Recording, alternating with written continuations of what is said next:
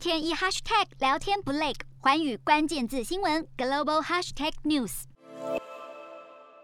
第七十九届金球奖颁奖典礼在十号正式登场。原本好莱坞最盛大的庆典之一，今年因为主办单位深陷职场伦理和歧视争议，不但规模缩水，众多好莱坞明星也都拒绝出席，就连电视转播也一并取消。颁奖改为私下进行，得奖名单则是透过推特公布。本届剧情类影帝由出演《王者理查》的威尔史密斯拿下，评委一直以来的宠儿妮可基曼则是靠里卡多一家再度成为影后。同性恋题材电影《犬山记》一举获得了剧情电影类的最佳影片、最佳导演和最佳男配，可谓本届最大赢家。备受关注的热门韩剧《鱿鱼游戏》由冈部爷爷吴永秀夺下了最佳男配角，饰演第二代蜘蛛人的安德鲁加菲出演歌舞电影《倒数时刻》，也荣获了音乐喜剧类影帝。另外，日语片也创下佳绩，由滨口龙介执导的电影《在车上》获得了最佳非英语片大奖。这部日本电影描述了一名舞台剧演员失去妻子后的悲痛与重生，在美国最重要的影评人协会大奖中，已经多次拿下最佳影片。